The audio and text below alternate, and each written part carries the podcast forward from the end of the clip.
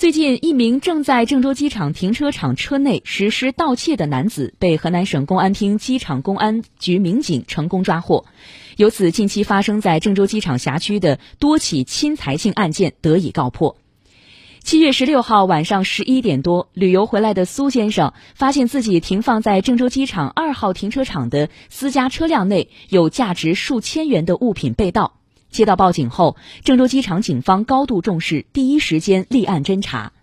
最终，经过办案民警连日的走访排查和蹲点追踪，七月二十三号晚上十一点，犯罪嫌疑人高某到停车场再次实施盗窃时，被郑州机场警方和停车场安保人员联手抓获，并当场缴获被盗手机十部、被盗现金三千元。